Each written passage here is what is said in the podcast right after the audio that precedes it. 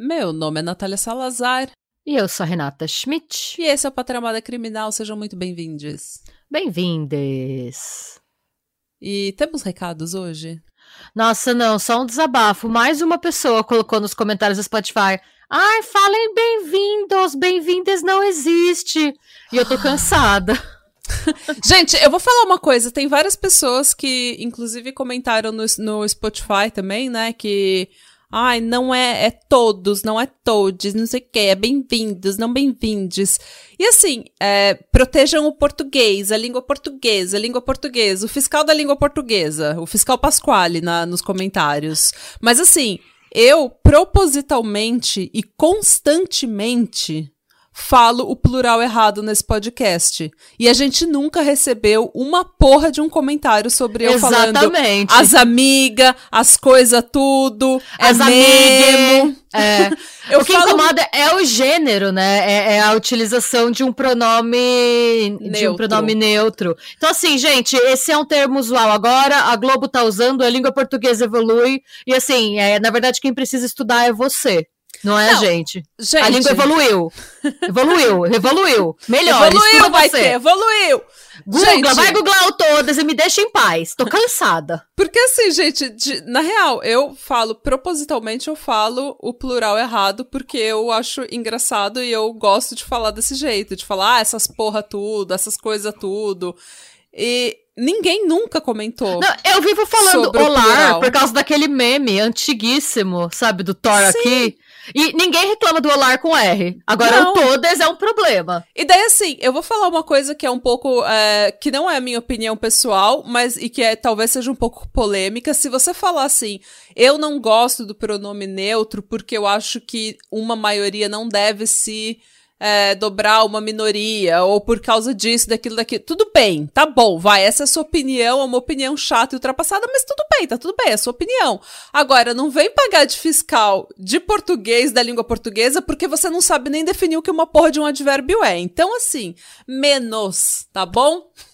Menos. menos. Sejam menos. Esteja avisado. Esteja avisado. Ai, que treva, né? Tem que falar essas coisas de novo. Eu vou come... Hoje eu vou contar uma história para vocês. Já me dá um spoiler se eu vou ficar pistola ou não. Quão pistola eu vou ficar? Ai, você vai ficar muito pistola. Oh. Mas assim, é, logo de cara, eu já preciso me desculpar. Tá? Meu Deus. Porque eu cometi uma sem querer, eu cometi uma deselegância, uma indelicadeza. que, gente, é, esse roteiro eu comecei a fazer essa semana, porque eu vi essa semana um documentário da BBC. E essa semana eu decidi fazer esse roteiro. É, não foi uma coisa planejada. Tipo, eu não esperava soltar esse roteiro em agosto. Não foi uma coisa que eu quis fazer pra lacrar, pra militar, pra nada disso.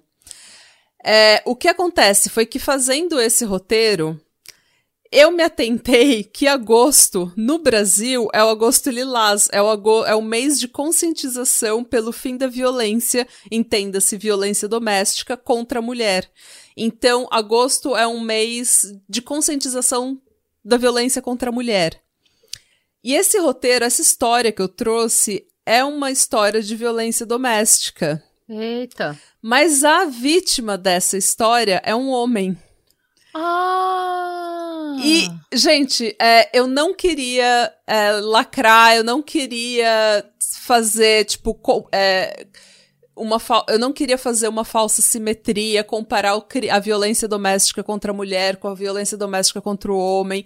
Eu não sou red pill, eu não sou contra a Lei Maria da Penha, muito pelo contrário, a Lei Maria da Penha é motivo de orgulho para mim como brasileira, porque é uma proteção que a gente não tem às vezes na, em vários países da Europa. É, na Irlanda não é criminalizada. Por exemplo, então eu tenho orgulho da Lei Maria da Penha, eu tenho orgulho é, de todo o progresso que a gente fez no Brasil Brasil, de toda a conscientização que a gente fez no Brasil. Eu cometi essa indelicadeza de trazer uma história de uma vítima homem, não é para comparar os crimes de violência doméstica contra a mulher e de violência doméstica contra o homem, não é para fazer falsa simetria, não é para lacrar, não é para falar mal da, do Agosto Lilás, é simplesmente porque foi uma coincidência. Eu moro há 14 anos. É. Eu moro há 14 anos na Noruega. É, calhou de eu pegar bem em agosto, pegar esse roteiro, fazer rápido o roteiro e só no final, quando o roteiro já estava pronto, que eu me atentei que agosto é o mês de conscientização da violência contra a mulher. Então, antes de você projeto de Carla Zambelli, e lá descompensada me xingar muito nas redes sociais. Eu já tô me desculpando porque não foi não foi intencional, gente. Foi só uma coincidência e um pouco de incompetência da minha parte, porque eu não tinha nenhum outro roteiro pronto. Eu não tinha, eu não tive tempo. eu não tive tempo de arquivar esse roteiro e pegar um outro. Então, foi um pouquinho de coincidência, um pouquinho de incompetência mesmo, tá? Mas não, não foi malícia, tá, gente? Mas assim, eu não tenho certeza, tá? Me corrija se eu estiver errada. Eu acredito que a Lei Maria da Penha, ela também se, apl é, se aplica em casos que os homens são vítimas da violência, não? Não. É, alguns tribunais, eles já se... Eles já estenderam a lei para mulheres trans, mas é uma lei bem específica para mulher. Ah, Os tá, homens no Brasil, pelo que eu entendi, lendo sobre o assunto, para fazer esse roteiro, né, para fazer as conclusões finais nesse roteiro, é, os homens eles têm eles é, eles são protegidos pela lei comum tá. e isso é inclusive um problema porque homens têm que recorrer à lei comum só que a gente sabe que violência doméstica é uma, um tipo de violência especial, não é uma violência comum. Então tem muito homem que está lutando para que eles também sejam incluídos na Maria da Penha ou tenham uma lei específica para violência doméstica contra homens. Ah, tá, Tem todo sabia. um estigma, todo um problema jurídico. Infelizmente, a Lei Maria da Penha está sendo atacada pelos Red Pill da vida. Então, assim, a gente vai comentar um pouco sobre isso. Eu só queria pedir desculpas logo de cara, porque foi uma indelicadeza da minha parte. Mas é, vamos à história, tá, gente? Vamos. Porque tem uma coisa que a gente não pode comparar, são os números. Violência doméstica contra a mulher é infinitamente maior do que a violência doméstica contra os homens. A gente sabe disso. Em, em termos de emergência, é, de emergência pública, a violência contra a mulher é uma coisa muito maior do que a violência contra o homem no âmbito, assim, em casa. Mas existem muitos paralelos. Então eu acho que é, em si, o crime em si é comparável, sim, porque o, o modus operandi do agressor é o mesmo, o tipo de estigma. Por que, que você não deixou o relacionamento? Por que, que você ficou com ela? Por que, que você não se defendeu? Esse tipo de pergunta é o mesmo. É, o tipo de culpa e de manipulação emocional que a vítima sofre é o mesmo. O tipo de vergonha que a vítima sofre é o mesmo. É, eu acho que até exacerba um pouco no caso dos homens por causa do estigma, principalmente em países como no Brasil, que a gente tem o conceito de homem frouxo, né? Que é tipo, se você apanha da mulher, você é frouxo. Ah, gente, a gente fez um vídeo sobre isso. Se vocês não seguem nosso canal no YouTube, eu recomendo que vocês olhem, porque a gente tem relatos de vítimas falando direto com a polícia.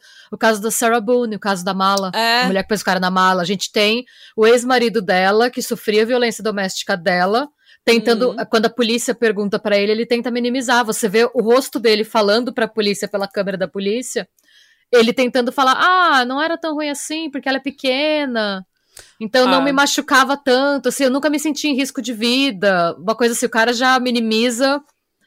Pra... Porque existe muito estigma e muita vergonha. Tipo, como é que é. pode um homem apanhar de uma mulher? A própria polícia, quando. E a gente vai ver nesse caso, quando eles são chamados pra é, apartar algum tipo de violência, eles não vêm, eles vão direto na mulher para ver se ela é a, a vítima, porque e se ela tá bem, tá tudo bem. Porque eles nem veem o homem como uma, uma possível vítima. Até por conta da discrepância dos números, né? Pra polícia, é, tipo, é o default, claro. né? É, então, assim. É, e também porque homens são normalmente mais fortes fisicamente do que mulheres. Eles são maiores, eles têm mais músculos, então a gente. É, no geral, você não imagina que eles sejam uma vítima natural. Mas a gente vai ver que não só são, como são com bastante frequência. De novo, não estou tentando fazer uma falsa simetria entre o, o, o, crime, entre os números, entre. Eu estou só falando que o modus operandi do agressor é muito parecido e é, é a culpa e a vergonha e a manipulação emocional envolvida são iguais para os dois tipos de crime, tanto para homens quanto mulheres. Não só isso, tá, gente? Violência doméstica é, também é, entra crianças, idosos, então a gente. Independe de, de idade, de raça, de gênero, de orientação sexual. Mas vamos ao caso, né? É, como eu falei, eu vi um documentário da BBC que chama Abused by My Girlfriend, ou Abusado pela Minha Namorada. É, eu usei artigos do The Mirror, The Sun, Daily Mail, Criminal Matters por Medium.com e o One in Three Podcast. E para as estatísticas brasileiras, eu usei artigos da UOL que eu vou mencionar mais para frente. O caso. A gente vai falar de um menino chamado Alex Skill. Uh, ele é um de um par de gêmeos. Uhum. Ele nasceu e cresceu em Bedford, uma cidade pequena no condado de Bedfordshire, no sudeste da Inglaterra. E eu escrevi uma cidade pequena, mas assim, pensando bem, é uma cidade que hoje tem uns sete, um set, não, que hoje tem 107 mil habitantes. Então, para os padrões da Inglaterra, é uma cidade relativamente grande. É. Não é porque as cidades pequenas aqui na Europa é tipo 30 mil, mil pessoas, é. 5 mil, 500. Os gêmeos nasceram prematuramente em 1995, pesando menos de um quilo cada. Hum. Por isso, eles sempre foram meio que os tesourinhos da mamãe, sabe? Tipo, ela tinha um super cuidado, e principalmente com o Alex, porque ele nasceu um pouco mais frágil que o irmão. Então, ele era o tesourinho da mamãe. Assim, é, pelo que eu pude entender nas entrevistas e no, no documentário, nas, nos artigos que eu li, a família deles era uma família super unida, super carinhosa, atenciosa, sabe? Típica família de classe média inglesa, sem nenhum problema, sem nenhum problema grande. Eles cresceram sem nenhum trauma que eu pude. Eu não encontrei nada de trauma, nada de. nenhum problema grande na infância. Então eles tiveram uma boa infância, uma boa adolescência. Uma vida normal. Uma vida normal. E dá pra ver que ele foi uma criança é, normal e feliz porque a infância dele se estendeu até os 16 anos. Ele mesmo fala no documentário que até os 16 anos ele, tipo, não queria saber de namorar, de menina, não queria. Ele só queria saber de jogar futebol. Ele era o crianção, ah. sabe? Então, eu acho que dá pra ver quando uma, uma criança é feliz, uma criança é, é, segura, quando ela não tem essa necessidade de crescer rápido, sabe? Quando ela tá tranquila na infância dela e uhum. na adolescência dela. E ele falava que ele, ele, ele fala que ele ama futebol, a vida dele é futebol, tudo que ele queria saber era futebol, tudo que ele queria estudar era futebol. Então, para ele era uma coisa assim, ele era um, um crianção. Até que aos 16 anos, ele foi num show porque um amigo dele estava performando nesse show. E lá ele conheceu uma menina chamada Jordan Worth, cuja amiga também estava performando nesse show. Então, ela foi lá para ver a amiga, ele foi para ver o amigo, eles se conheceram, isso é 2012, e eles começaram a namorar. Ela foi a primeira namorada dele.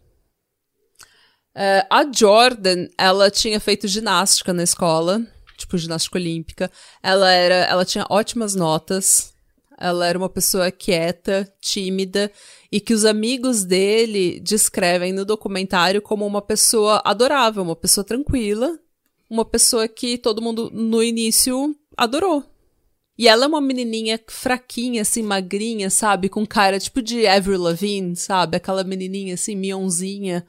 É... A ginasta tem que ser bem pequeno, né? Ginasta olímpico. É, então, eu vou te mandar uma foto dela. De altura, né? Mas normalmente eles são fortes, eu não sei. Sim, eles é são parrudos. Mas ela é bem magrinha, bem. Quer ver? Eu vou mandar uma foto dela para você ver bem a estatura dela. Em comparação a ele, inclusive. Nossa, ela é bem pequena. É, nessa foto ele já tá magro. Nossa, e ela, é ela ainda assim é bem magra e bem pequena. Ela fica até, ela parece um pirulito, porque é meio cabeçuda, né? De tão magrinha que ela é. é um pirulitinho, pirulitinho tadinho. Aos poucos, a personalidade da Jordan começou a aparecer para a família e para os amigos dele. O Alex estava completamente apaixonado, então ele não viu nada de todas as red flags que ela estava mostrando, porque ele estava apaixonado. E como era a primeira namorada dele, ele não sabia como estar num relacionamento. Ele achava que tudo que estava acontecendo com ele era o que as pessoas faziam em relacionamento. Era, era normal. Era normal. Entendeu? Ele não tinha com o que comparar. Mas ela foi ficando cada vez mais controladora e ciumenta. E começou com coisas bem assim. Pequenas. É, inocentes. Ela pegou e ela começava a falar. É, para de usar cinza. Eu não gosto de você em cinza. Nossa, cinza é a cor real oficial do adolescente daqui. Tá todo mundo sempre de cinza. Sim. Ou, ai, eu não gosto do seu cabelo desse jeito. Corta seu cabelo. Ah, eu não gosto desse sapato. A gente precisa de um novo sapato para você. Isso é o tipo de coisa que a gente que é mulher e tá num relacionamento com um homem hétero, a gente precisa fazer, a gente precisa dar uma moldada neles de vez em quando, no estilo, né? A gente precisa fazer um esquadrão da moda no, nos namorados. Então a gente, a sociedade vê isso como uma coisa normal. E todo mundo viu isso como uma coisa normal, mas acabou ficando meio controlador, sabe? Tipo, ah, eu não quero seu cabelo assim, eu não quero que você use essa roupa, eu não quero que você faça isso. E muitos ciúmes, sabe? É, e daí co começou a levantar a antena dos amigos, da família. Eu acho que todo mundo tem um primo legal ou um amigo legal que começa a namorar uma mina mala e daí todo mundo fala, putz, agora ele ficou chato. tipo, sabe, aquele cara que, ai, sim. nossa, ele apagou. é, é isso mesmo, sim. Eu né? entendo perfeitamente.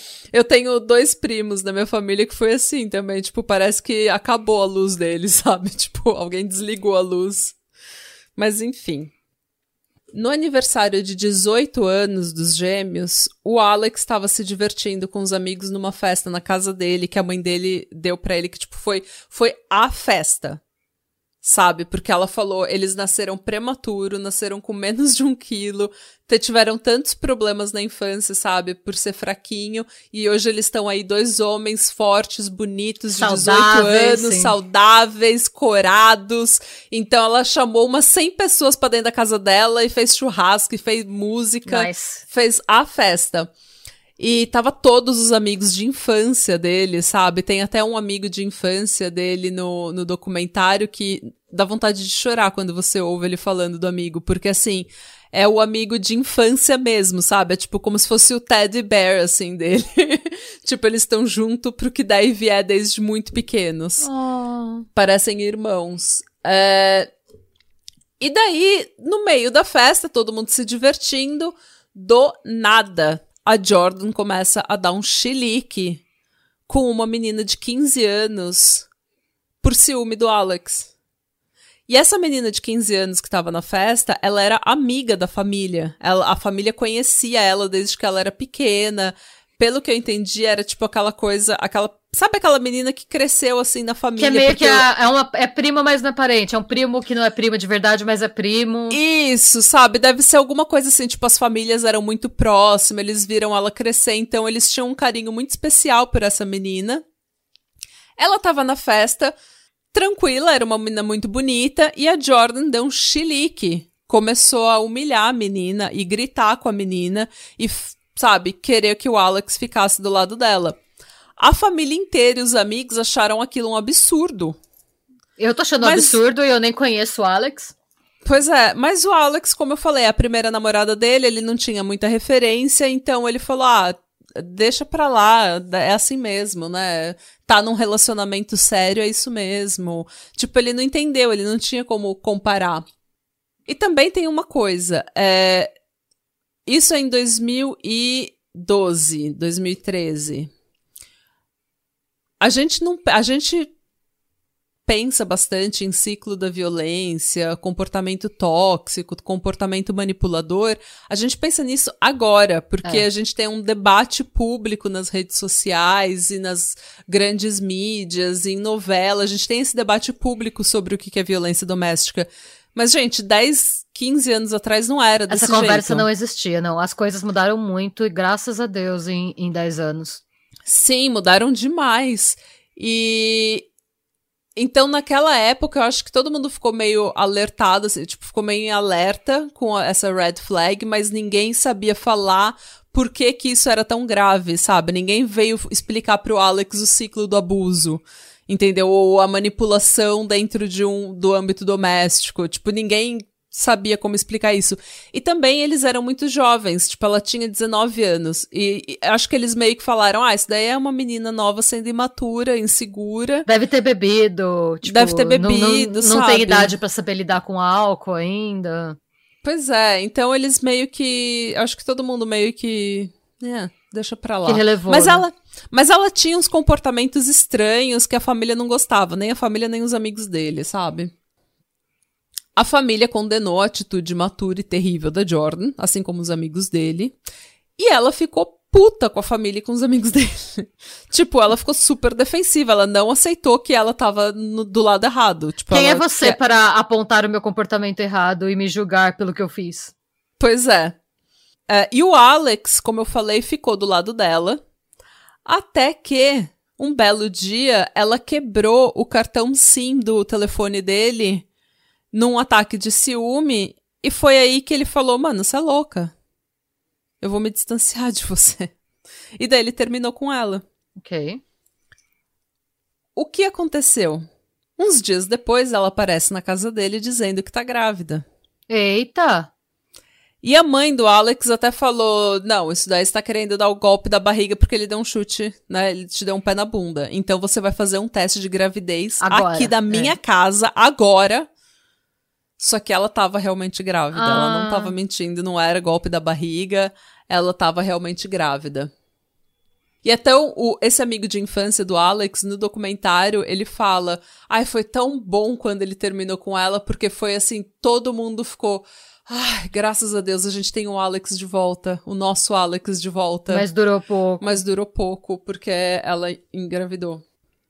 A mãe do Alex falou então: olha, ela tá grávida, o filho é seu, então você não precisa voltar com ela, você não precisa casar com ela, mas você precisa assumir seu filho e ficar do lado dela pro que der e vier durante toda a gravidez, durante todos os 18 anos do seu filho. Filho é uma responsabilidade Sim. séria.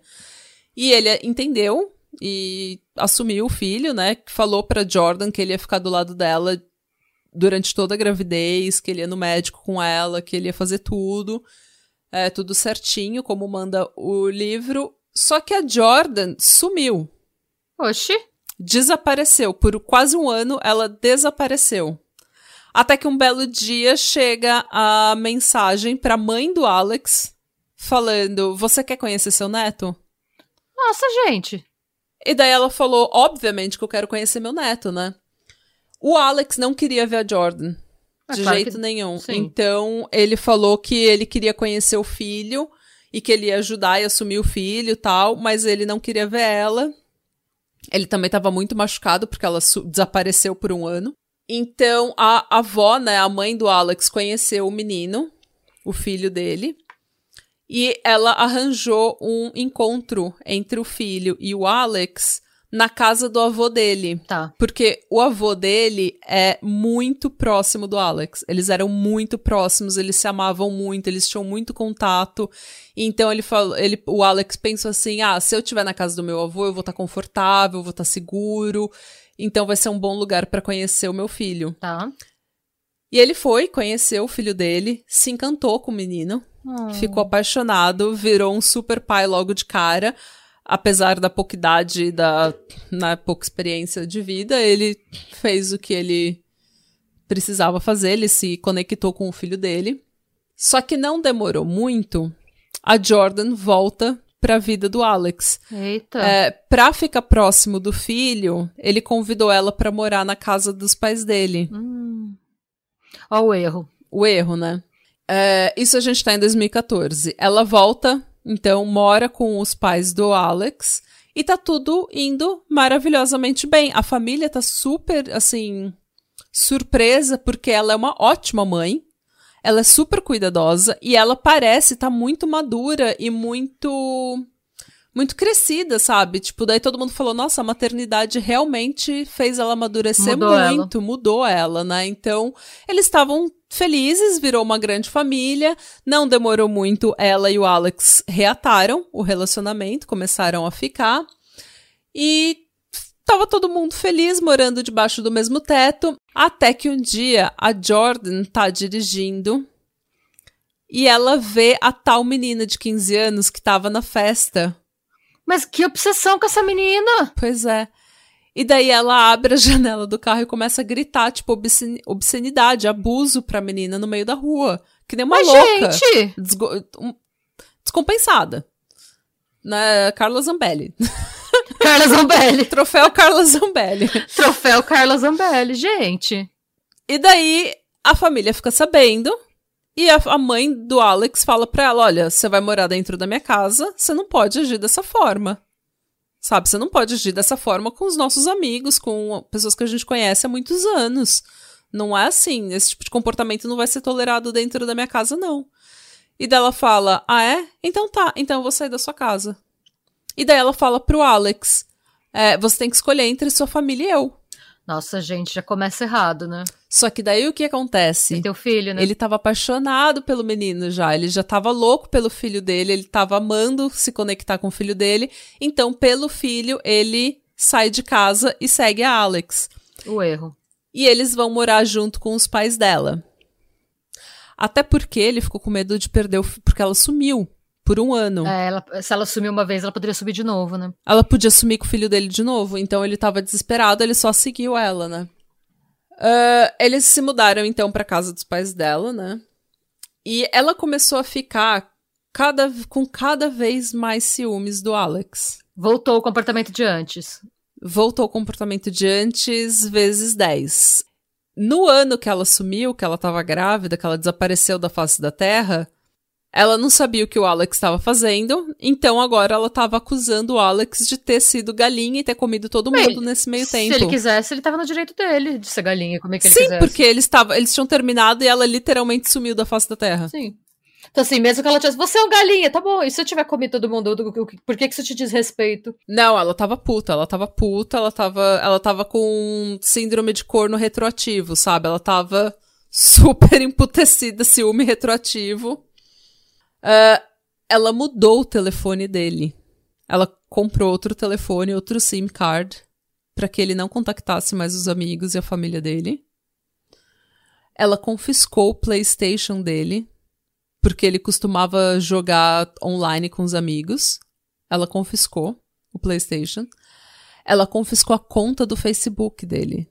Ela falou que ele traía tanto ela, mesmo isso nunca sendo verdade, ela falou que ele traía tanto ela, que ele era tão galinha, que eles agora ela ia ter acesso à conta dele. E ela trocou o nome dele no Facebook pra Alex com um I. Pra quê?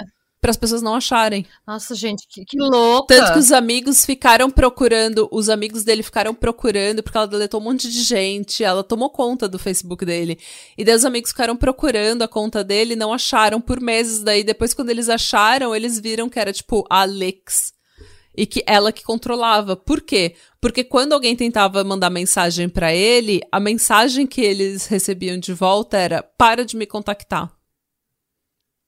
Pra você ter uma ideia, o avô dele, que era tipo um pai para ele, que era super próximo dele, mandou uma mensagem de feliz aniversário falando: Oi, aqui é seu vovô, beijos, parabéns pelo seu dia, não sei o quê.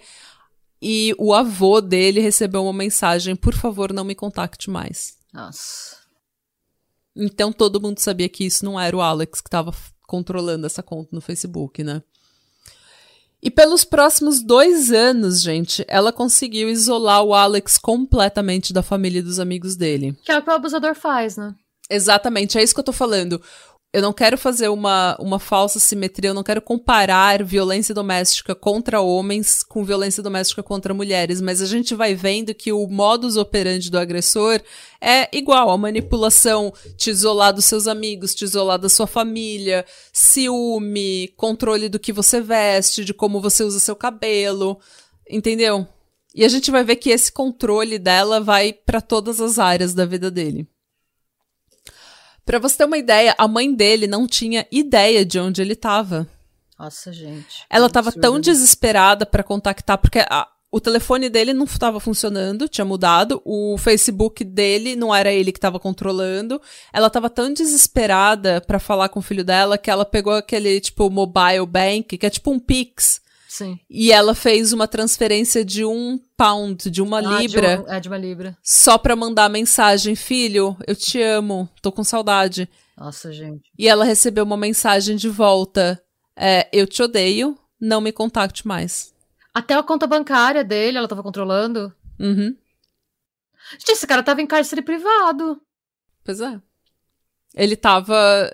E é tão é uma coisa tão insidiosa, sabe? É uma coisa. A manipulação, ela é tão assim. Insidiosa, ela vai tão aos poucos, ela vai tão. de uma forma tão maliciosa, tão horrível, que você nem percebe que aquilo tá tomando conta da sua vida. E quando você vê, você já tá inteiro tomado por aquilo. Você já tá inteiro na mão da pessoa. E ele tava só feliz de estar tá passando o tempo com o filho dele, sabe? Ele só queria passar tempo com o filho dele. Eu tenho a impressão, eu posso estar falando merda, normalmente estou. Mas eu tenho a impressão, vendo esses casos que a gente já cobriu aqui, que homens manipulam as mulheres com dinheiro e mulheres manipulam homens com os filhos. É. Tipo, eu vou deixar Sim. ele sem a guarda dos filhos, eu vou proibir ele de ver os filhos. Eu tenho essa impressão. Eu não sei, não tenho dados concretos, mas eu tenho as, pelas histórias que a gente conta aqui, eu tenho essa impressão é. de que mulheres usam os filhos para manipular os homens, sabe? Nesse tipo de situação. A gente já fez, inclusive, um caso há alguns meses da mulher que matou os filhos pro marido não ter, né? Lembra? O marido viveu com uma uhum. abusiva por anos. Ela traía ele com o vizinho. Ele teve que aceitar tudo para não perder a guarda dos filhos, porque sempre que ele tentava sair fora, ela ameaçava tirar a guarda. Ele chegou uhum. a aquela solução dele de dormir no porão da casa para não conviver com ela, mas ficar com as crianças. Uhum. E quando ele chegou, finalmente criou coragem para terminar o relacionamento, ela matou os filhos. Pois é. Para não, para ele não ter. Então assim, a gente sabe o que acontece. Não dá para ah. falar estatisticamente. É, então, posso estar tá falando merda, mas eu, eu tenho essa impressão, sabe? Gente, isso a gente tá falando das, das mulheres que são abusadoras. A gente não tá falando que toda mulher faz isso, tá? Eu acho que é meio é, óbvio. A gente não tá falando de toda ex-mulher, gente. A gente tá é. falando de mulheres a, a, que abusam agressoras, seus é. maridos, é. agressoras, tá? Mulher tóxica. Nessa fase do relacionamento, o abuso da Jordan tá especificamente, assim, sendo emocional, abuso emocional. Ela não partiu para o abuso ainda físico, financeiro e de propriedade, ela está no abuso emocional carregado. Um belo dia, ela chega pro Alex e fala: Ah, sua mãe ligou. O seu avô faleceu. E o Alex chorou desesperadamente, que nem uma criança, porque ele era, ele era super próximo do avô. O avô era a pessoa que ele mais amava na vida. E ele fala: Meu avô é a pessoa que eu mais amo na minha vida. E ele chorou, desesperado, começou a se sentir culpado é, por não ter visitado o avô nos últimos meses, por não ter telefonado pro avô, por não ter procurado o avô. Ele chorando, desesperado, se sentindo um lixo por horas. Até que ela pega e fala: Por que, que você tá se sentindo culpado? Ele tá vivo. Gente, essa é... mina é um monstro ela tinha inventado isso, tipo, porque ela, sei lá, ela tava entediada, não sei. Ela tirou essa história do cu, só pra torturar o cara. Em 2016, eles se mudaram para uma casa só deles em Stewardby, no mesmo condado. No primeiro mês, estava tudo às mil e uma maravilhas. Tanto que, assim, no ciclo do abuso, eles estavam na lua de mel sabe? Que tá tudo bem, tá tudo calmo. São meses, às vezes, de calmaria, né? Não tá acontecendo nada demais. Tanto que eles decidiram, inclusive, engravidar de novo. Ai, gente, não. O que aconteceu quase imediatamente. Ah, claro que sim. Porque ela é nova, então ela, né? Ai, Aquele útero sei. fresquinho. Lembra da Diane Downs, que ela, ela passava perto da cueca, ela engravidava? Sim, eu sei eu... porque minha família inteira, por parte de pai, é assim. E por parte de mãe também. eu, quando eu não tô tomando pílula, eu não deixo um homem passar perto de mim. eu não deixo um homem suspirar no meu ouvido. porque eu morro de medo, minha família inteira é tudo um. É, mas como todo relacionamento abusivo, a lua de mel acabou e foi dando espaço para cada vez mais abuso, né? Para isolar mais o Alex, a Jordan começou a implicar com o trabalho dele. Que não era assim um trabalho maravilhoso lá, grandes coisas, mas era um trabalho bom, que pagava razoavelmente bem e ele gostava muito do trabalho. Então ela começou a implicar, implicar, implicar até ele largar o emprego. Mas eles vão viver do quê? Não, ela tinha. É, nessa, nessa, nessa fase, ela estava na universidade. Ela entrou na Universidade de Hertfordshire, no condado vizinho, para estudar artes. E o plano dela era se formar e ser professora. Imagina essa mina como professora.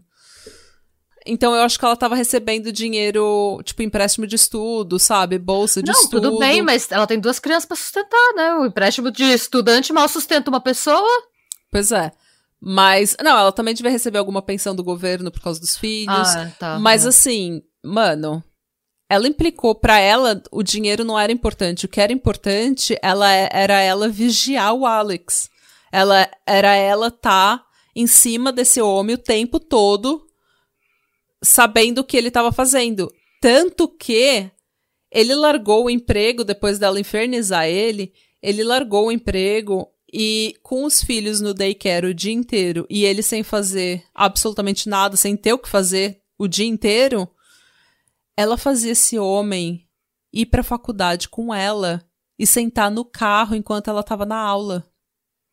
Mano. Ele ficava no carro esperando ela. Eu não sei nem o que falar. E agora eles estão morando na casinha deles, né? Isso é 2016, eles já estão na casa deles, ela tá grávida. Nossa, está durando há quatro anos já, essa loucura. Pois é. Com toda a privacidade do mundo na casinha deles, o abuso começa a escalar para abuso físico. E quando eu falo escalar, a gente vai assim de 0 a 100 em questão de segundos. É tipo um Tesla. No início, ela batia nele com uma escova de cabelo que ela tinha no carro ele falou no documentário que às vezes ele tava no carro assim distraído, olhando pela janela, pensando na vida. Ela ficava puta porque ela não sabia o que ele tava pensando e dava com a escova de cabelo nele, na cabeça dele. Gente, ele, é, ela não quer deixar ele pensar. Não. É, ela quebrou o dente dele com essa escova de cabelo em um dos ataques dela. Em casa, ela começou a forçar ele a dormir no chão porque ela falava que não tinha espaço para ela e para as crianças e para ele na cama. Então ela dormia com as crianças na cama e ele dormia no chão. Ele falou que ele juntava assim, essa parte corta meu coração. Ele juntava as roupas dele num travesseirinho, sabe, para ele usar como travesseiro e dormia no chão. Mano. Ela criou o hábito de bater na cabeça dele com uma garrafa várias vezes ao dia às vezes ele estava dormindo e ele acordava com uma pancada na cabeça.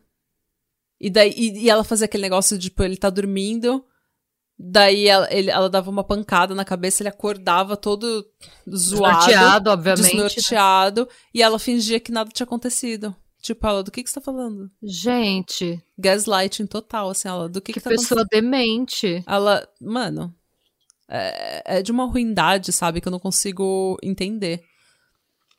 Quando ele, entre aspas, se acostumou com a dor das garrafadas, ela começou a usar um martelo para bater nele. Não demorou muito, ela começou a usar facas. E ela não perfurava ele, ela batia nele com a faca e cortava a pele dele, tipo, ao invés de cortar é, fundo, de cortar com a faca na é, perpendicular à pele, ela cortava com uhum. a, a, faca paralela à pele, tipo, slash. Ela, é como se ela desse Tá, tá. Entendi. Como se ela tivesse skinning, sabe? Ele. Fatiando um bife, é. Fatiando um presunto. Fatiando presunto, tá. Uh, ela também passou a controlar tudo o que ele comia. Ele chegou a emagrecer 25 quilos Em poucos meses. E ele não é um cara grande, gente. Ele não é um cara malhado, ele é um cara magro. E por quê? Ela, não, não tem porquê, porque é uma pessoa ruim, é isso, que é uma pessoa horrível. Que se você controla o quanto a pessoa dorme e o quanto a pessoa come, é muito mais fácil de dobrar ela. A gente vê isso em seita, né? É. Eles deixam a pessoa trabalhando, trabalhando, trabalhando, sem dormir, com a comida controlada. Você não pode comer tudo que você quer. E daí, quando você vai ver, é facinho manipular uma pessoa. Depois de dias sem dormir, você é. manipula qualquer pessoa para fazer o que você quiser. A gente acha que a gente é forte, mas é, é pouco tempo sem dormir, sem comer direito, a gente fica bem zoado. Eu fico cinco horas sem comer uma coisinha, já fico meio, meio vulnerável. Não, gente, tô, tô tentando trazer leveza pra Nossa, esse gente, episódio que tá pesado. Vai ficar pior, tá? Em uma madrugada de fevereiro de 2017, cinco anos já desse tormento, a, o Alex é, liga para pro avô dele pedindo ajuda. Algumas fontes falam pai, outras fontes falam avô. Eu acho que é o avô dele, se não me engano. É, ele liga pro avô dele pedindo ajuda. Ou ele manda mensagem pedindo ajuda. E o avô dele vai até a casa deles. E quando ele chega, a casa tá escura. E ele bate na porta e o Alex só fala: Não, vai embora. Tá tudo bem. Relaxa. A polícia é chamada e a polícia entra na casa para investigar. E foi o que eu tava falando no início, a polícia vai direto nela, porque ela é essa mulher mionzinha, pequenininha, magrinha. Esse pirulito do capiroto. É, ela tá bem, ela tá inteira. E daí eles falam que, sim, eles brigaram, discutiram, mas que tá tudo bem. E daí o policial fala pra família do Alex que ele tá mancando, mas que tá tudo bem. Ela tá bem, ele tá bem, ninguém tá machucado seriamente. Por quê? Porque eles não, eles não viram o corpo inteiro do Alex. Ele provavelmente nessa hora tava com um moletom, ele tava cobrindo, né, os ferimentos dele, ele tava agindo como se fosse, como se não tivesse nada demais, porque ele se arrependeu de ter chamado ajuda. Essa mulher deve ter feito um inferno depois desse episódio. Umas semanas depois, é, ele, eles foram num show do Bastille, em Leeds. E Bastille era a banda favorita dele. Tanto que no documentário o amigo dele fala que eles estavam sempre cantando Bastille, as músicas do Bastille. E ele fala, poxa, quando o Alex sumiu, né? Quando o Alex foi morar com ela, eu não consegui ouvir Bastille sem, chorar. Oh. Eu podia estar tá na balada, podia estar tá num clube com os meus amigos bebendo, começava a tocar Bastille, eu começava a chorar porque eu perdi meu melhor amigo, eu perdi meu amigo de infância, sabe? Eu não sabia onde ele tava. Pra esse pirulito do cão. Ele não sabia onde o amigo dele tava, cara. Se o hum. amigo dele tava bem, se o amigo dele tava. Sabe? E claramente o amigo dele não estava bem. É. Mas a Jordan e o Alex vão num show do Bastille, que era a banda favorita dele, e eu acho que ela viu que ele tava se divertindo, que ele tava feliz, que eles estavam, sabe, saindo. Na manhã seguinte ao show, o Alex foi acordado com ela derramando água fervendo nas costas dele. Mano. E eu fico pensando, tipo, você é mãe, sabe? Suas crianças estão vendo isso. Você é mãe de um homem, e... de um menino, sabe? O menino é a cara do seu namorado. E as crianças veem isso e acham que é normal, que, tipo. Uhum. Que é assim que se vive. Uhum. Essa técnica de tortura com água fervendo virou uma favorita dela. Ela comprou. Mano, ela comprou um detector de mentira na internet. Que é um brinquedo. É um brinquedo, Renata, é um brinquedo. Sim. Tem aplicativo que você usa. Pois é. Que é um negócio que você coloca a sua mão. Ela fez ele colocar a mão e, e começou a fazer perguntas se ele tinha traído ela, esse tipo de coisa. E quando o brinquedo, porque é um brinquedo. É um brinquedo, gente. Apitava, ela tava com um kettle, sabe, de água fervendo na mão. E ele tinha que sair correndo, ele teve que sair correndo e se trancar pra ela não queimar ele. Mas, tipo, tem até uma foto, depois eu vou te mostrar, ele tá com o braço queimado, assim, tipo a pele, sabe, em carne viva. Em maio de 2017, a filha deles nasceu. É a segunda criança, a filha deles nasce. Isso tudo Nossa, ela, ela tá fazendo... isso grávida? Sim. Gente. Três dias depois, a Jordan já tinha começado uma nova onda de abuso contra o Alex. Tipo, ela não, não esperou nem. Ela não tirou nem licença maternidade do abuso, sabe? No dia 3 de junho, os vizinhos chamaram a polícia reportando que eles estavam brigando e que eles tinham ouvido o Alex gritar: sai de cima de mim, para de me machucar. Quando a polícia chegou, eles acharam uma faca de pão no chão, o banheiro todo ensanguentado e o Alex com uma toalha ensanguentada enrolada no braço para estancar o sangue. Ele tinha um corte fundo, bem fundo na mão, e é um corte que ele até fala que se tivesse. Os médicos falaram que se tivesse sido um centímetro pro lado, ele teria morrido. Nossa. Mas, tipo, ela destruiu o tendão dele, pra você ter uma ideia. Nossa. Gente, isso com uma faca de pão, tá? Uma faca serrada de pão. E uma menina daquele tamanho, né? Não dá para entender, gente. Não dá para entender. É, é levado... a força dos, dos doentes, né? Aquela força da loucura, sabe? De uma pessoa que tá descompensada. Só pode ser, né? Sim, sim. E, eu, e você sabe que quando a gente fala de homem em uma situação de abuso de violência doméstica, eu, eu acho que a, a gente tem essa ideia de ah, como é que um homem que é tão forte não meteu a mão na, na cara dessa mulher? Entendeu? Que é mais forte, que é maior do que ela. Ah, o abuso é não é só uma questão de física, é uma questão, é uma questão de dominação psicológica também. Sim, mas eu acho que não é só isso. A pessoa que abusa, ela não abusa um homem tóxico um homem que vai revidar. Ah, tem, ela é. abusa uma pessoa que ela sabe que não vai revidar. Essa pessoa que acaba em violência doméstica, esse homem que acaba em violência doméstica, eu acho que é aquele tipo de homem que jamais levantaria a mão ou a voz para uma Sim. mulher. E ela é. sabe disso, ela sabe que ele é inofensivo. Então, sabe? Ela sabe que ele não vai revidar. Tanto que ele teve a oportunidade de revidar várias vezes. Ele podia ter Sim. revisado e ele nunca fez isso. Ele nunca se defendeu. Porque para ele, tipo, bater de uma mulher era uma coisa, sabe, fora da realidade, era uma coisa que ele jamais faria. Claro. Ele foi levado para o hospital e ele ia passar por uma cirurgia, mas a Jordan convenceu ele a voltar para casa. Nossa. Para a polícia e para o pessoal do hospital, para os médicos, ele falou que ele estava seguro em casa, que não tinha nenhum tipo de abuso ou perigo em casa e que ele tinha feito o corte no próprio braço.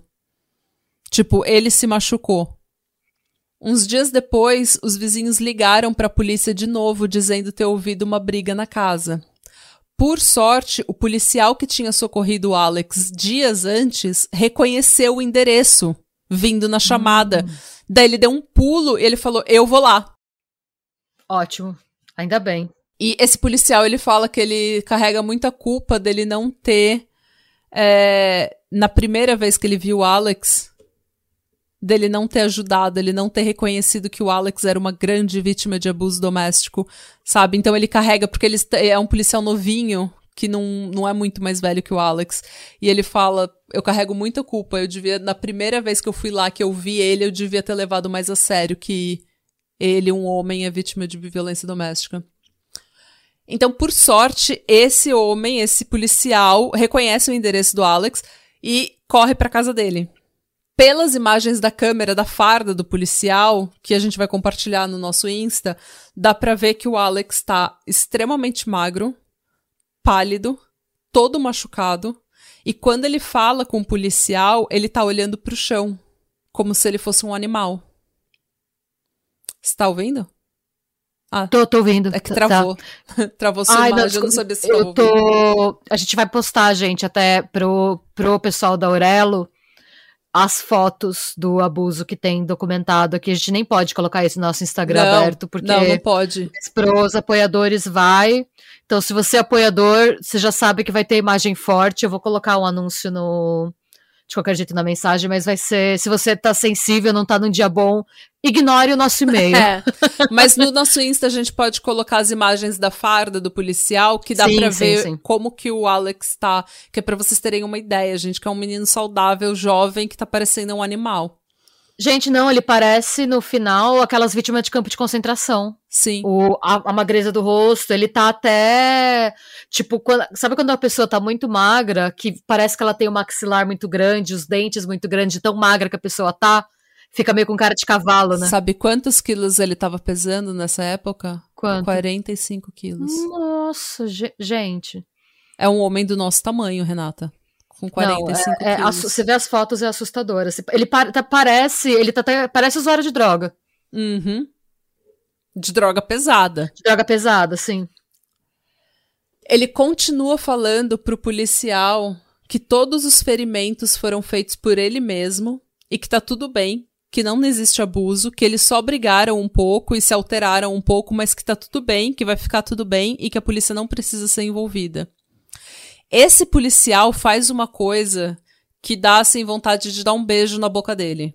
Esse hum. policial fala: "Não tem problema, Alex, você pode só me acompanhar até a viatura, por favor?" Pra gente conversar, né? Separar o casal, o Alex vai, senta na viatura e na viatura o Alex continua falando: Não, tá tudo bem, não se preocupa, isso daqui fui eu que fiz comigo mesmo.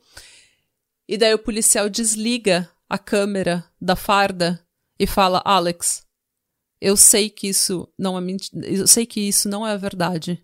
Você não vai sair dessa viatura enquanto você não falar a verdade. E é só eu e você. Eu desliguei a minha câmera, é só eu e você dentro desse carro.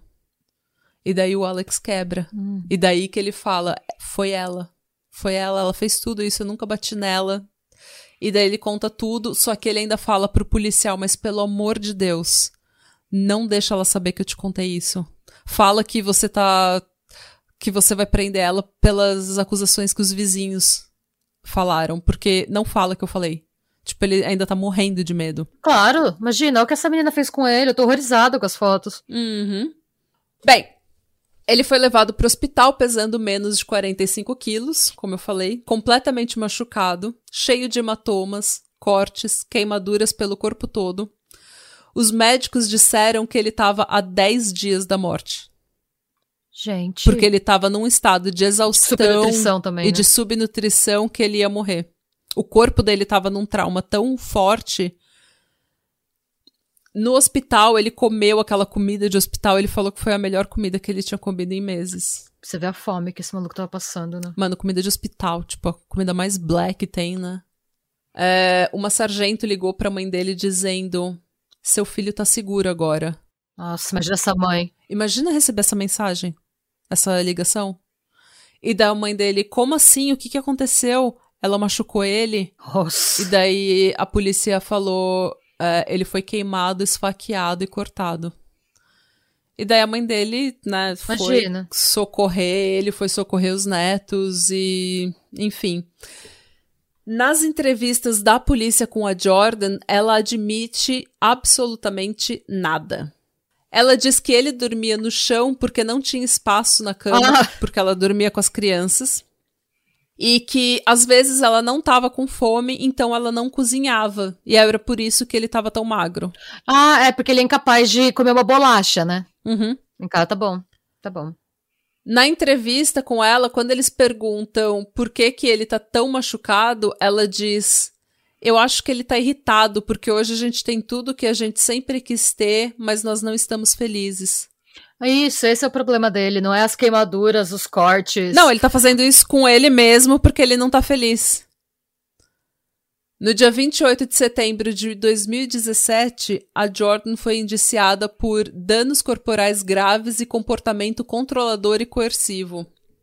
Ela se declarou culpada e recebeu duas sentenças de sete anos por ferir com intenção e danos corporais graves, a serem servidas simultaneamente, e mais uma sentença de seis meses por comportamento controlador e coercivo, a ser servida consecutivamente.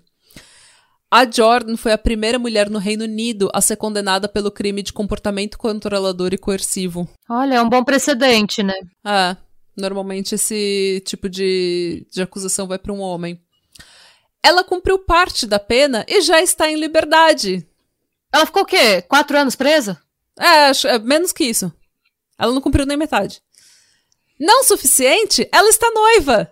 Ah! De um pedreiro chamado. Gente! de um pedreiro chamado Adam Steff, de 28 anos, cujos amigos estão desesperadamente alertando ele para o fato dela ser uma psicopata. E ele tá, não, gente, relaxa, eu controlo a fera aqui. Mário camisa de força. Mário camisa de força. Gente, como é que como que você vê? Gente, esse homem não quer ser salvo, gente. Gente, a BBC, ela é tipo a Globo do Reino Unido. Se a BBC fez um documentário sobre esse caso, todo mundo assistiu. Uhum. É tipo, é, com certeza todo mundo do Reino Unido, se não assistiu, ouviu falar desse documentário. Como? Ele foi no Good Morning Britain, ele foi no, sabe, ele foi em vários desses programas de televisão da BBC. Ele, ele, ele tava em tudo quanto é ah, lugar. Ah, pra mim esse cara tá no, tá no mesmo nível da mulher que casou com o maníaco do parque. Sim. esse homem não quer. É, é, tipo, ele tá vivendo no mundo dele, sabe? Esse Eu não, não pode é. falar que, é. que, ele foi enganado. Ele não Gente, pode falar que ele não sabe no que ele tá se metendo. Olha as fotos do Alex na internet. Sabe, tipo, esse homem escaldado, gente. Não, eu vi as fotos, eu fiquei tão horrorizada que a Natália achou que eu tinha travado. Não era, era só uma careta permanente de desgosto na tela. Não, gente, é sério, vocês vão ver. As fotos que a gente vai postar que são mais tranquilas, é, vocês já vão ver o estado em que ele tava, sabe? Não, não dá, assim, não dá. Ah. É... E as crianças? As crianças hoje estão com a, os avós e com o Alex. O Alex, graças a Deus, fez a, a recuperação toda, ele sobreviveu, tá bem. Hoje ele conversa e dá palestras para policiais e profissionais da saúde, contando a história dele, alertando para o estigma que a violência doméstica tem quando a vítima é homem e que sinais você deve procurar quando a vítima é um homem. Ele também é coach de um time de futebol para jovens patrocinado pela instituição Mankind Initiative, que ajuda homens a escapar a relacionamentos abusivos e situações de violência doméstica. Segundo o site da Mankind, que é mankind.org.uk, uma em três vítimas de violência doméstica são homens. É por isso que uma das minhas fontes foi o podcast One in Three uhum. podcast. No Reino Unido, um em cada seis homens e uma em cada quatro mulheres serão vítimas de abuso doméstico no decorrer de suas vidas. Eita. Contando todos os crimes de violência doméstica, 25% são cometidos contra homens, porém, em programas de apoio à vítima, apenas 4,7% das vítimas recebendo ajuda são homens. Eita. 11% das vítimas homens consideraram suicídio contra 7,2% das vítimas mulheres. Uh, esse é um crime que está crescendo tanto na Europa quanto na, na, no Reino Unido. E a gente não sabe se está crescendo porque as mulheres estão mais afrontosas ou se elas sempre foram afrontosas e, e agora os homens estão criando coragem. Né? Os homens estão criando coragem, mas para mim a, estati a, estati Eita. a estatística mais agravante, o motivo pelo qual eu quis fazer esse episódio 66% dos homens que ligam para Mankind Initiative nunca falaram para ninguém que sofrem abuso doméstico. 64% disseram que eles nunca iriam ligar para Mankind se a ligação não fosse anônima. Nossa. Então 64% dos homens que ligam falam: "Não, eu prefiro apanhar do que ligar para alguém e falar que eu tô sofrendo abuso". Então é um estigma que a gente lutou tanto para quebrar nas mulheres, sabe, para que as mulheres venham é, à tona com as suas histórias, os seus testemunhos e não tenham medo de falar, não tenham medo de procurar ajuda. A gente lutou tanto para que elas não tenham esse estigma, para que a gente como mulher não tenha esse estigma, não carregue esse estigma, essa vergonha, essa culpa. E os homens ainda estão é, lá atrás nesse, nesse ponto. Uh, no Brasil, a gente sabe que a violência doméstica tem proporções absurdas e que as mulheres não só são a maioria, como são a maioria esmagadora né? Por exemplo, na é, uma pesquisa realizada pelo Fórum Brasileiro de Segurança Pública por meio do Datafolha revelou que três, não, revelou que uma cada três mulheres brasileiras com mais de 16 anos já sofreu violência física e ou sexual de parceiros ou ex-parceiros. Isso é 33,4% das mulheres. Esse índice é maior que a média global de 27%. É, segundo o Universo da UOL, durante o primeiro ano da pandemia, por exemplo, a cada minuto, oito mulheres apanhavam no Brasil. Nossa. No mesmo período, 2,1 milhões sofreram ameaça com faca ou arma de fogo e 1,6 milhão foi espancada ou sofreu tentativa de estrangulamento. Graças a Deus, no Brasil, a gente tem a, a Lei Maria da Penha, que, como eu falei, para mim, pelo menos, é motivo de orgulho porque é uma coisa que a gente não vê em outros países mais desenvolvidos, inclusive que o Brasil. E só que os homens ainda têm que apelar pro Código Penal comum. tipo, como uma violência comum. Só que a gente sabe que violência doméstica não é uma violência comum. Ela tem ciclos e ciclos, o abuso tem ciclos, o abuso tem uma manipulação diferente, tem criança envolvida, tem família e envolvida. E acontece dentro da sua casa. Então, torna difícil até a sua fuga. Para onde você vai correr? Sim, e normalmente inclui a violência financeira, né? A, a, violência de. Que nem a Jordan, ela fez ele largar o trabalho, ficar completamente dependente dela. Ela roubava a carteira dele, ela, ela controlava a carteira dele. Ele não podia receber nada de dinheiro sem passar por ele. É, eu não posso falar é, nomes, mas eu tenho uma amiga, inclusive, que já dividiu comigo que o namorado dela sofria esse tipo de abuso financeiro da ex-esposa sabe? De falar, tipo, tudo que ele ganhava ia direto pra esposa, ela controlava, ele recebia uma mesada. Tipo, ele não tinha acesso ao próprio dinheiro. E então a gente também não pode, sei lá, fingir que não existe, sabe? Porque é um crime que existe sim contra homens. Eu já vi algumas. É, só uma última consideração que eu queria fazer nesse episódio. Eu já vi algumas mulheres feministas maravilhosas que eu amo, que eu respeito, mas falando assim, ah, eu não tenho pena de homem. Eu não tenho pena de homem. Porque homem bate mulher o tempo todo, homem abusa mulher o tempo todo, então se eles agora. Se tem homem que é vítima de violência doméstica, eu não tenho pena. E eu acho isso tão triste, gente, porque, tipo, a gente sabe que é infinitamente menor do que a violência contra a mulher, mas assim, uma vítima é uma vítima. É, eu acho pode... que dois erros não fazem um acerto, sabe? O fato de que, nossa, é, o homem está apanhando, mas mulheres também apanham. Ok, mas uma coisa então, não anula a outra. Tipo... Coi... não é, isso não é uma, uma, equação de segundo grau, sabe? Tipo, não vai. É, a justiça não vai ser feita. As mulheres que apanham todos os dias não vão apanhar menos porque um homem está apanhando a esposa. Exatamente. Tipo, não equilibra a balança pro nosso não, favor. Exatamente. Sabe? Não. Então, assim, eu acho que uma vítima é uma vítima. Se você é vítima de abuso, você é vítima de abuso e pronto.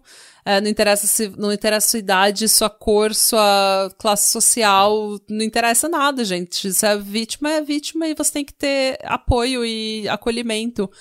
E eu também já. Uma outra coisa, falando bem friamente, bem estrategicamente, eu acho que é extremamente importante que a gente reconheça a violência doméstica contra homens e que a gente traga isso para o debate público, porque homem, um homem que está acostumado a ter tudo, que está acostumado a sabe, a não pensar em violência, não pensar em estupro, não pensar em nada acontecendo contra ele, eles só vão começar a apoiar mulheres vítimas de violência quando eles entenderem que eles também sofrem isso, quando eles verem que afeta eles. Entendeu? O homem, o homem no privilégio masculino dele, ele só vai se mexer para ajudar as mulheres quando ele vê que ele é a vítima desse sistema também, quando ele entender que ele também é vítima Sim. do patriarcado. Daí que ele vai começar a se mexer. É igual, sabe, para tudo. para tudo é assim, gente. E homens, pelo amor de Deus, os, os poucos homens que ainda ouvem esse podcast. que é, é ainda nossa, tem, tem a, alguns, ainda tem não, alguns. Não, tem pelo menos 24, 20, acho que era 24 ou 25% da nossa audiência é homem. Então, é da raça homem. É da raça homem. E... Gente, homens, entendam que vocês não podem lutar contra as feministas. Vocês estão no mesmo barco que a gente. Vocês são vítimas do patriarcado também. Então, parem de brigar com a gente, que é feminista. E se junta, sabe? Se junte, companheiro, venha. É, gente. Sabe? Vocês é... estão apanhando, galera. Eu acho que o sistema em que a gente tá, ele só beneficia o 1% milionário. Não ah. interessa se você é homem ou mulher, você tá sendo oprimido pelo patriarcado do mesmo jeito, só que de formas diferentes. Então, ah. é, eu acho que é, na verdade, o que acontece é que a gente tá buscando uma vida melhor para todo mundo. Ah, então parem de lutar contra a gente, juntem-se a gente, juntem-se a nós feministas, Sim. porque vocês não estão recebendo. Você, se você é um homem pop, você não tá recebendo nada de benefício.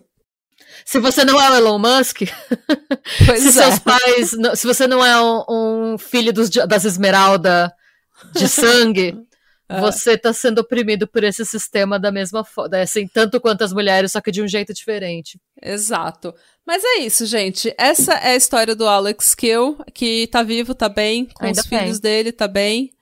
É, é, esse é meu roteiro, essa é a minha pequena deselegância de ter feito esse roteiro com uma vítima homem é, no mês de violência contra as mulheres, no mês de conscientização de violência contra as mulheres.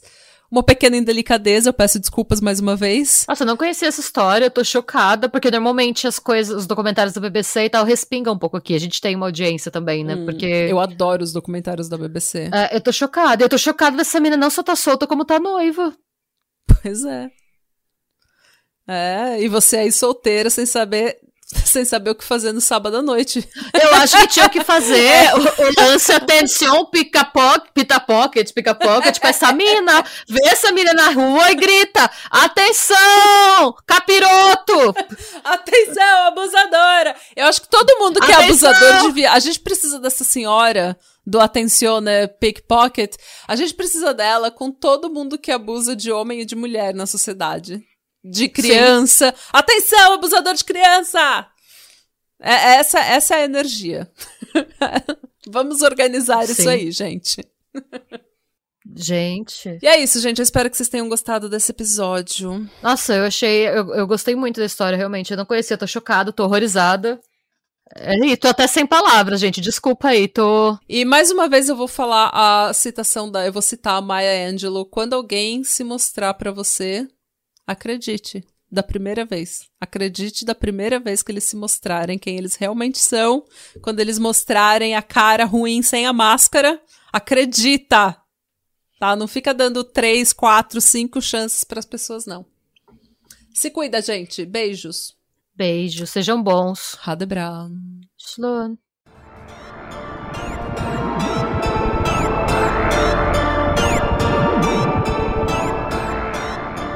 Se você gostou desse episódio e quer receber conteúdo exclusivo sem comerciais, vá até a Orelo para se tornar um apoiador do Pátria.